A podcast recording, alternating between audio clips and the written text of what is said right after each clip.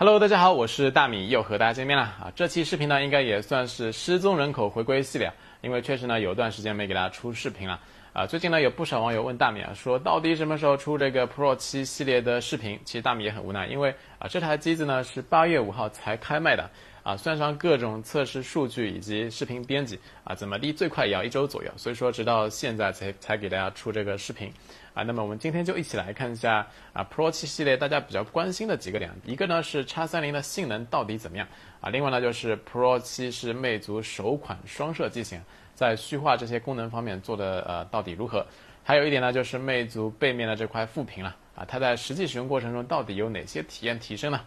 好了，我们废话不多说。一起来看下视频吧。今年魅族 Pro 7系列发布之后啊，其实网上的争议还是挺大的啊。除了定价相比去年高了不少之外呢，啊，最重要一点是 Pro 7标准版用的竟然是联发科中低端的 P25，把 P25 卖到两千八百八，魅族呢应该是第一个啊。所以说也就有不少网友调侃上什么新蓝蓝绿大厂之类啊。但确实啊，这个版本的溢价感觉还是高了许多啊。大米购买的呢是 Pro 7 Plus 标准版，这一次呢也是直接去线下专卖店购买的。相比线上的话，线下首发还送了一个体脂秤靠枕之类的，要比线上直接购买呢更加实惠些。OK，那么我们还是花一分钟时间来做一个简单的开箱啊。包装上呢，这一次 Pro 7 Plus 啊可以说是一改魅族以往的风格，之前的 Pro 6啊、Pro 6 Plus 啊都是塑料便当盒的设计，而今年呢则是改成了长条形抽拉的形式啊，浓浓的爵士范有没有？和之前的这个 P9、荣耀9啊这些包装有点类似，手机呢也是塞在了这个盒子的中间。啊，来看一下配件方面，因为 Pro 7 Plus 啊这一次用的是 DR 大电流方案，所以说数据线呢相比去年的 Pro 6 Plus 啊也是重新设计过的，并不是通用的。啊，是一条又粗又硬又长的 Type C 数据线，随机附赠了一个 PC 塑料壳，当然因为有这个副屏啊，塑料壳左侧呢挖了一个大大的窗户。充电器方面呢，Pro 7 Plus 和这个 Pro 7啊也是不同的。Pro 7呢依然是八伏三安的规格，而这个 Pro 7 Plus 呢则是支持了五伏五安、二十五瓦的低压大电流方案。啊，当然这个低压大电流方案相对于高压快充呢，目前的优势还在于亮屏充电的速度，也就是你一边玩手机一边充电，这个场景呢会更快。啊，实际的充电速度啊，我们后面再看。总之，包装附件部分啊，Pro 7 Plus 还是蛮精致的。附件部分多了一个塑料壳，其他方面的变化呢，则是不大。在线下专卖店摸了一圈之后呢，大米最终选择了这个磨砂黑的版本啊。其实根据网友的反馈啊，拉丝黑呢其实也不错，但是 Pro 7 Plus 只有高配版有这个拉丝黑啊，所以呢就退而求其次了。啊，这个拉丝银呢，大米个人是有点欣赏不来啊，倒不是这个银色拉丝本身，而是和背面这块黑色的副屏放在一起啊，还是蛮违和的啊。如果放上这几个标志，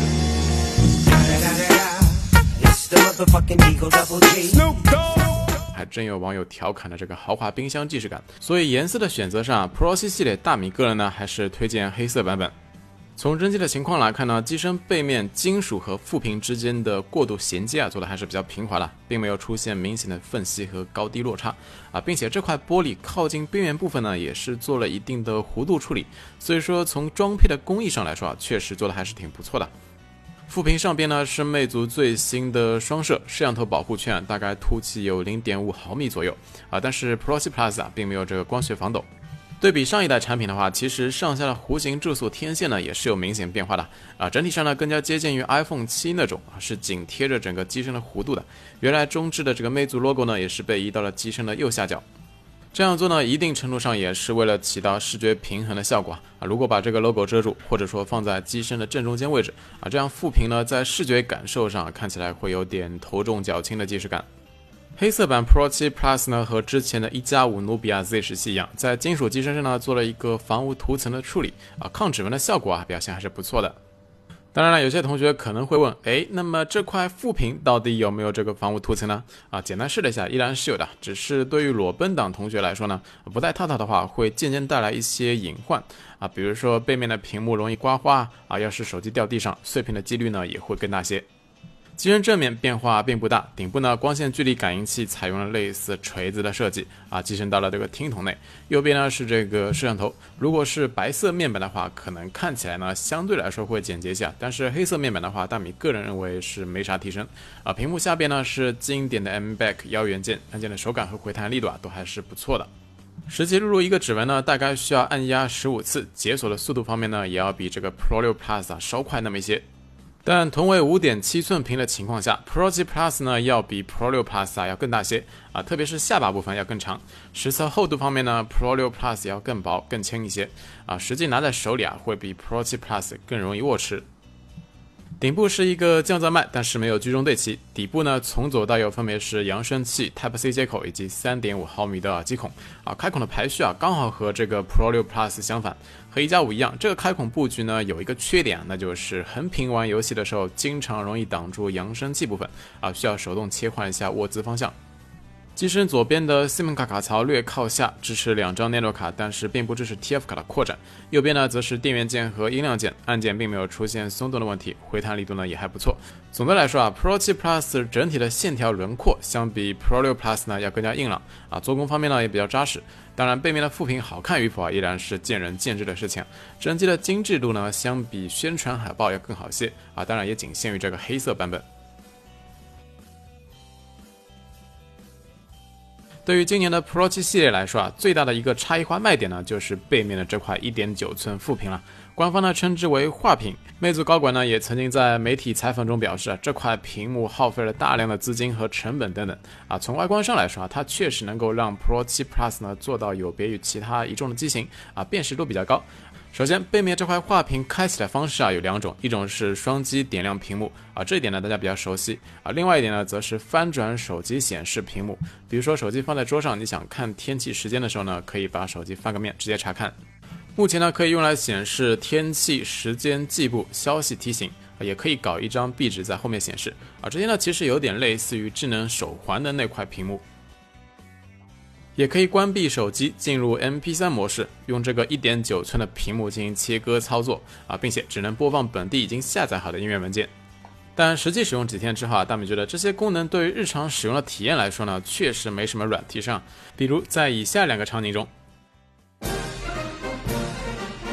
各就各位，预备，好。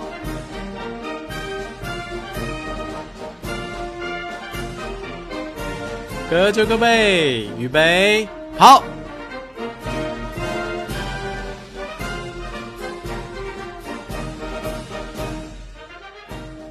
比如像天气、时间计步 APP 消息提醒，利用 A 屏的息屏提醒，或者说利用传感器的抬手亮屏，同样可以做到快捷方便啊。为啥我要去看这么小的一块屏幕呢？比如 MP3 模式，如果不想被打扰，开个飞行模式不就得了吗？而且正面的屏幕还能显示歌词，操作更加便捷。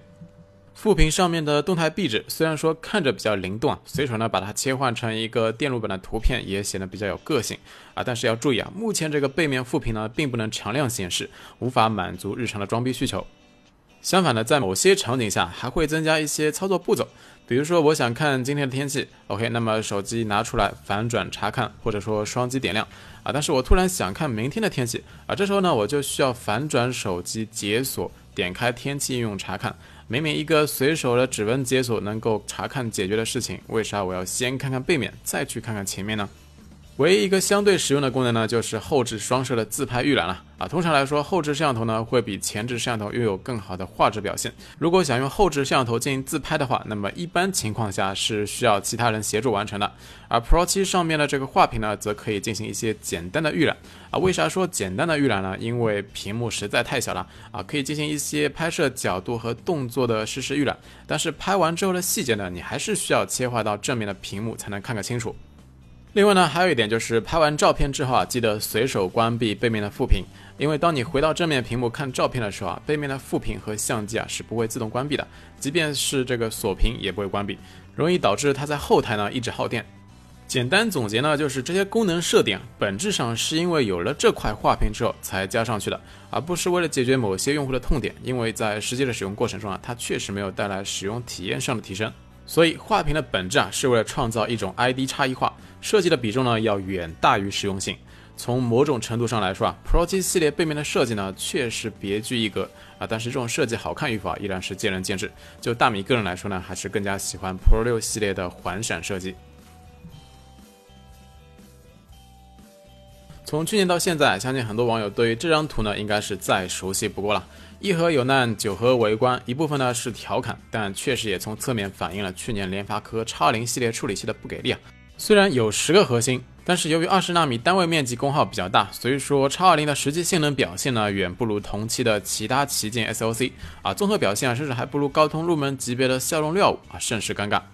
那么经过一年时间的打磨之后，今年十纳米工艺的 X30 是否能够为联发科的高端市场带来转机呢？首先，核心规格方面，X30 处理器呢依然是三重级十核啊，但是和去年的 X20 有所不同啊。这一次 X30 呢用的是三个完全不同的内核，分别是四个 1.9G 赫兹的 A35 小核，四个 2.2G 赫兹的 A53 中核，加上两个 2.6G 赫兹的 A73 大核。而 X20 呢则是 A53 和 A72 的组合，只是频率差异不同。GPU 方面，从去年的 Mali T880 四核升级到了 PowerVR 7T XP 啊，这款 GPU 啊其实和苹果 A9 处理器是同款的，只不过 A9 用的是六核，而联发科 X30 呢用的是四核高频，频率呢是八百五十兆赫兹，内存、闪存、基带、ISP 等等方面的外围规格上呢，相比 X20 也是有所提升啊。最重要一点是这一次 X30 用的是台积电的十纳米工艺啊，理论上不会再出现像 X0 那种翻车的情况。不过，在 Geekbench 四的 CPU 理论性能方面，Pro 7 Plus 的系统固件啊，貌似做了一些限制啊，直接显示无法连接官方服务器。而这个 Pro 六 Plus 以及其他魅族手机呢，则是没有这个问题。所以 CPU 方面的跑分成绩，我们用其他测试软件来做一些简单的对比参考。Pro 7 Plus 默认均衡模式下，大核心的最高主频呢只有 2.45G 赫兹啊，所以说我们切换到性能模式进行以下所有测试。在 Base Mark Two 的测试中，x 三零的总分呢基本上和八八九零 M 持平啊，子得分项上，x 三零的 CPU 运算和图形运算两项上弱于八八九零 M，内存性能呢则是领先八八九零 M，麒麟九六零排第二，骁龙八三五呢则是全面领先其他三款。闪存方面，虽然魅族在发布会上表示啊，Pro 7 Plus 搭载的是 UFS 2.1闪存，但是从实测的成绩来看呢，持续读取速度上和一加五 P 十一等奖啊，这些 UFS 2.1机型啊有明显差距。但是持续写入速度以及随机读写呢，应该是正常的啊。据说是因为 X30 采用的是单通道 UFS 接口导致的，接口速度呢反而成了性能的瓶颈啊，就好比是五百兆读写的固态硬盘插在了 SATA 二接口上一样。当然，纯理论的性能测试啊，我们依然只能作为一个参考啊。具体呢，还是要理论联系实际的调度来看看。从日常的程序打开环节来看呢，今年 X30 相比去年的 X20 啊，提升还是比较明显的。在程序打开、点击加载这些注重速度的环节呢，啊，基本上都可以适合全开来提升这个运行速度。而去年这个 X20 呢，多数情况下大核呢是常年处于围观状态，所以在 App 的打开速度上呢，X30 的表现啊并不弱。但在日常页面的滑动流畅度上呢叉三零就明显不如八三五来的流畅了。虽然说快速滑动的时候也能够唤醒其他核心。但如果是慢速不规律的滑动时，三重级架构呢，为了发挥所谓的省电特性，会关闭四个核心。多数情况下呢，是四加一加一的模式，也就是四个 A 三五小核加一个 A 五三，再加一个 A 七三，六核参与运算啊。这时候呢，还是能够明显感知一些掉帧的现象，特别是像微博这种含有自动视频播放的页面啊，是不如八三五机型来的流畅顺滑的。当然，对于叉三零来说呢，大家更关心的应该还是它的游戏性能啊。从跑分成绩来看，叉三零的表现呢应该不会太差。所以说，接下来我们就一起来看一下实测的表现。由于每款游戏不同场景的负载其实是不一样的，这里呢大米也是把所有测试关卡具体特效情况提前和大家说明一下啊，免得大家到时候呢说这个啊和别人数据怎么不一样。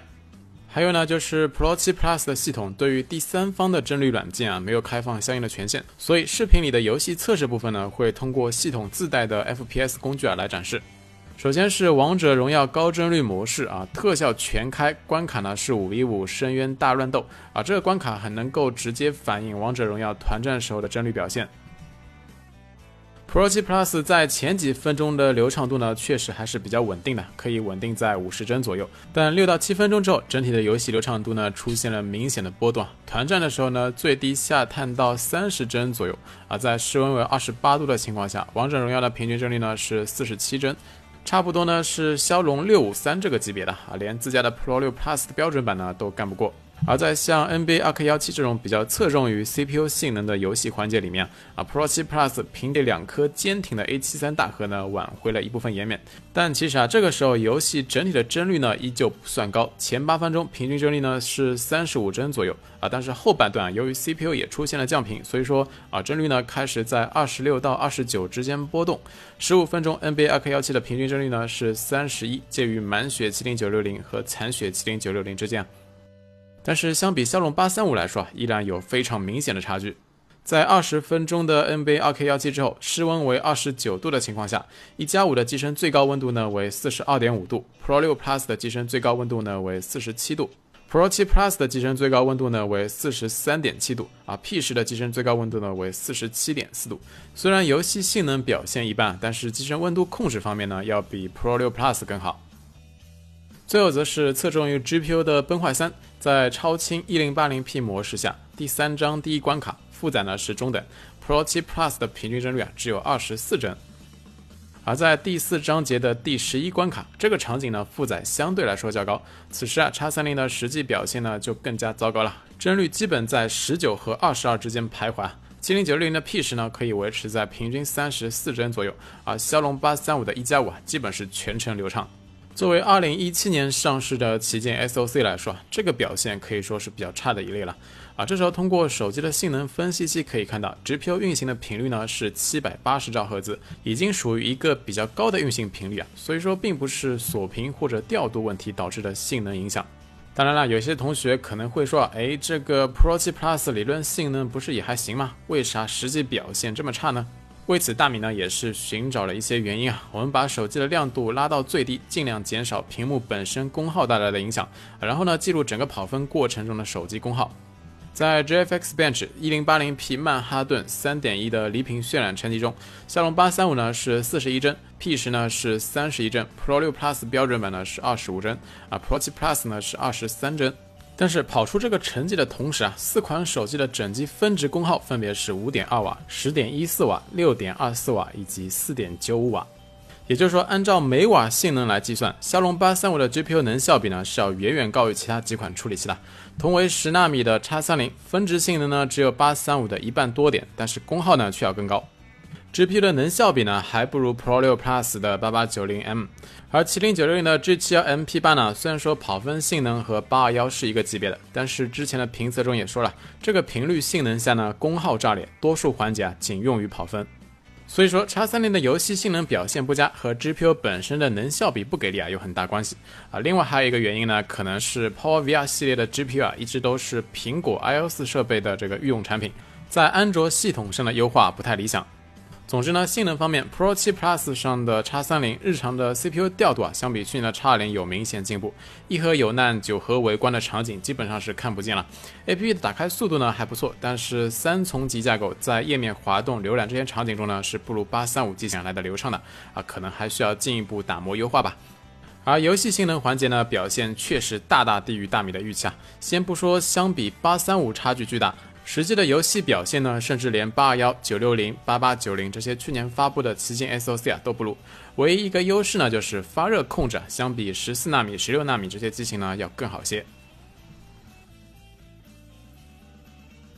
Pro 7 Plus 采用的是一块来自三星的两 K AMOLED 的屏幕啊，实测屏幕亮度呢是四百零六尼特，接近于 Pro 6 Plus。屏幕默认的色温呢为七千五百 K，属于比较适中的一类。并没有出现明显的偏蓝或者说偏红的情况，屏幕默认的观感和 Pro 6 Plus 其实比较接近了，是目前国产 A 屏手机中啊综合素质比较好的一类。两 K 级别的分辨率呢，也避免了 A 屏 P 排列导致的精细度问题。另外，Pro 7 Plus 呢，相比 Pro 6 Plus，屏幕增加了 A 屏的色彩空间调整功能啊。如果你觉得默认的鲜艳模式啊过于艳丽啊，那么可以在设置中选择这个照片模式，或者说自适应。来提升屏幕的舒适度啊，所以说屏幕方面呢没什么可以担心的，综合表现呢还是比较不错的。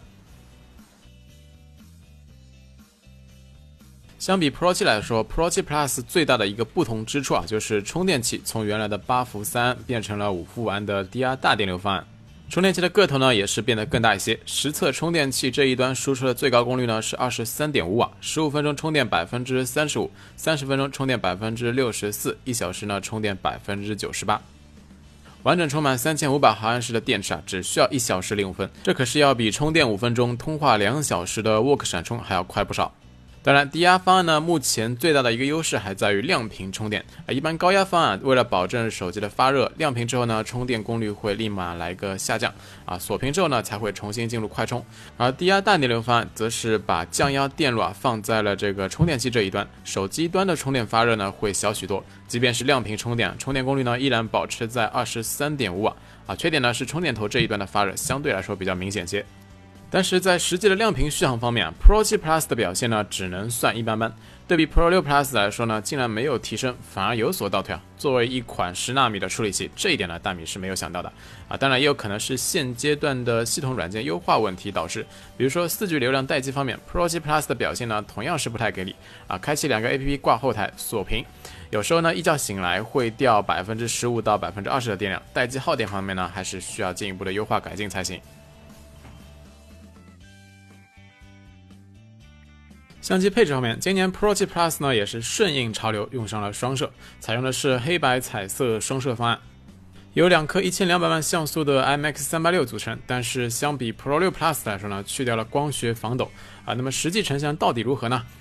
打开相机，点击界面顶部的双摄图标，可以进入双摄的虚化模式。界面呢会有一个双摄虚化已开启，一点五米内拍摄效果最佳的提示。不过从实际的拍摄对比来看，Pro 6 Plus 的虚化边缘算法呢，相比一加五、小米六这些呢要弱一些。实际拍摄过程中啊，拍摄虚化翻车的情况要比小米六以及一加五呢要更多。比如说这组标识牌的样张，一加五和小米六呢相对来说抠图都能够接受啊，但是 Pro 6 Plus 啊则是把标识牌边缘部分呢直接给虚化了。照理说，这种方方正正、线条轮廓明显的物体啊是不应该出现虚化错误的。这组花瓶的样张，粗略一看呢好像都还行，但是仔细看的话，抠图细节上小米六呢是做的最出色的。一加五次之 Pro 6 Plus 呢花瓶左侧啊边缘部分则是出现了一些翻车的情况。再比如说这组样张，妹子右侧肩膀上的袖子呢，竟然出现了重影啊，估计呢是虚化算法错误导致的。总之，在抠图效果上呢，Pro 7 Plus 确实是不如小米六和一加五的。相对做得好的地方呢，是虚化样张有一定的光斑效果，环境烘托呢更好一些。另外，Pro 7 Plus 和华为的双摄一样，支持先拍摄后对焦，但实际的效果也是比较糟糕的。如果一张虚化好的照片进行二次虚化调焦啊，原来拍摄的主体呢，基本就是高斯模糊了。所以 Pro 7 Plus 的这个虚化效果啊，其实和之前的宇宙级双摄 Z 十七是差不多同一个水平的啊，并不是太理想。而在日常成像环节上呢，Pro 7 Plus 的解析力和小米六相当啊，但是 Pro 7锐化呢相对来说更加明显，两者在远景的细节表现上都不如一千六百万像素的一加五。白天成像环节，Pro 7 Plus 的白平衡呢没啥毛病，但是整体的色彩还原上是略偏向于红色的，而小米六呢则是略偏绿。一加五在各个场景下的色彩还原呢更加接近真实。当然，这里还有一点需要说一下，那就是 MTK 平台的相机算法貌似对天空的色彩还原是不太准的。之前魅蓝 X MX6 呢也有类似的情况，比如说这组样张，Pro 7 Plus 天空呢会略偏向于紫色啊，小米六呢略偏向于绿色啊，三台手机一加五的天空颜色是还原最到位的。而在一些大光比的场景下，今年的 Pro 7 Plus 呢，相比去年的 Pro 6 Plus 啊，还是有比较明显的进步的。虽然说相机界面并没有自动 HDR 的显示，但是远景和近景呢都有不错的曝光，不会像小米六那样出现整体画面偏暗的情况。结合各个场景，白天成像环节呢，Pro 7 Plus 由于整体的宽容度表现更好，实际的成像表现呢是要好于小米六的，但是不如一加五。最后来看一下夜景方面，常规夜景下，Pro 7 Plus 的画面亮度呢和小米六是比较接近的，一加五的画面亮度呢则是要高出一档。眩光控制方面呢，Pro 7 Plus 表现不错啊，拍摄路灯时呢没有出现明显的光斑。但是根据这么多组的夜景实拍样张对比来看，Pro 7 Plus 在夜景拍摄环节呢白平衡的稳定性啊就表现不太理想了，会不同程度的出现偏红的问题。比如这组样张，远处墙面的砖瓦颜色呢，一加五和小米六没啥问题，但是 Pro 7 Plus 啊明显偏红。再比如这组样张，远处黄色的标识牌，Pro 7 Plus 呢则因为偏红，看起来有点偏向于橘黄色了。再比如说这组汽车的样张弱光环节，Pro 7 Plus 呢会启用双摄合成算法啊，相比只用一颗摄像头，画面的亮度呢提升比较明显。但是有一点需要注意一下，双摄合成的时候呢，对拍摄画面会进行一定的裁剪啊，实际拍摄的画面取景范围啊要比实时预览的画面更小，对构图呢会有一定影响。这个时候画面的亮度呢会比一加五和小米六略高一点，但与此同时啊带来的画面噪点呢也是非常可观，而且这个时候随手拍的话，虚焦几率会比较明显。需要手动点击对焦点来解决，拍摄快门的延迟呢，也要比其他机型要更高。总之，Pro 7 Plus 虚化的抠图效果呢，是不如小米六和一加五的。日常成像尚可，白天表现呢略好于小米六，但是夜景成像环节呢，白平衡容易偏红，弱光下的噪点控制啊也是不太理想。相比一加五来说，总体的成像表现依然有差距。OK，那么通过一系列的对比之后啊，又到了喜闻乐见的总结时刻了。一流的两 K A 屏显示效果不错，一流的快充速度比较给力，还有音频爱好者的 HiFi 功能啊，这些呢放在三千五百档完全没有问题。但是晚了大半年上市的 X 三零，实际表现呢却是远远低于预期啊。性能上相比上一代的 Pro 六 Plus 来说啊，只能是互有胜负。而相比同价位的骁龙八三五机型来说，游戏性能和续航上的差距啊也是比较明显的。从产品差异化的角度来说，魅族花重金打造的画屏确实让 Pro 7系列啊产品本身呢有所不同啊，但是这个不同啊并不像小米 Mix 或者说三星 S 八那样能够在视觉上给你带来明显的冲击力，并且呢也没有带来实质性的功能体验升级，有种钱没花在刀刃上的感觉。相机的日常表现呢还不错，但是夜景的白平衡啊有待改进啊。作为魅族的第一款双摄机型呢，在双摄的虚化效果啊、边缘算法这些呢和小米六一加五啊有些差距。虽然对于如今的国产手机市场来说啊，涨价是主旋律啊，但是很显然，产品的定价呢，并不等于产品本身的价值。先不说两千八百八十元的 P 二五版本是什么鬼啊，即便是叉三零版本的 Pro 七 Plus，在对位自家的上一代旗舰 Pro 六 Plus 时呢，也是只能说是互有胜负，但价格却提升了一大截。产品的竞争力对比同期的八三五旗舰呢，显然有些不足啊。所以说购买建议上，大米觉得还是可以先观望一下啊，看看后续续航各方面有没有进一步优化提升啊，售价方面还是不是坚挺等等。OK，那么今天的视频内容啊就到此结束了。如果觉得视频做的还不错，那就赶紧订阅大米的视频频道吧。啊，同时呢，也欢迎大家关注我的微信公众平台，因为每一期视频呢也会同步推送到微信公众账号上。啊，现在呢，大米也会每天推送一篇自己的原创文章以及科技语音播报。拿出你们手机，打开微信，扫一扫这边的二维码就可以啦。啊，视频最后呢，大米就会通过微博转发抽奖的形式啊，送出一套音质还算不错的苹果 AirPods 原装耳机。啊，有需要的同学呢，可以关注一下大米的微博，参与一下互动转发吧。另外呢，就是大家如果想看更多有关于魅族 Pro 7 Plus 的样张对比啊，可以在公众号里面回复样张二十五啊，回复样张二十五就可以自动获取了。好了，我们下期视频不见不散，拜了个拜。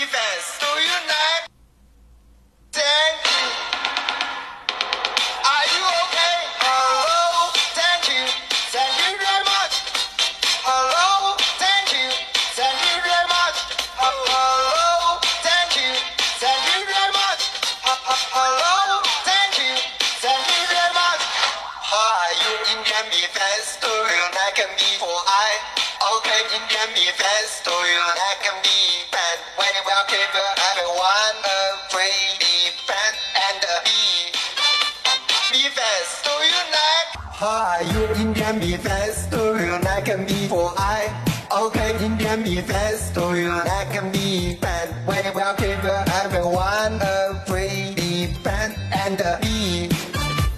Me fans, do you like? I'm rather happy to to be a Indian. I'm rather happy to to be a cave. I'm a free cave for every everyone. Do you like Indian fans. Are you okay? Are you okay? Oh, everyone. Are you okay? Are you okay? I, I, I, I, I, I, I. Are you okay? Are you okay? I'm rather okay. Oh, Indian fan. Are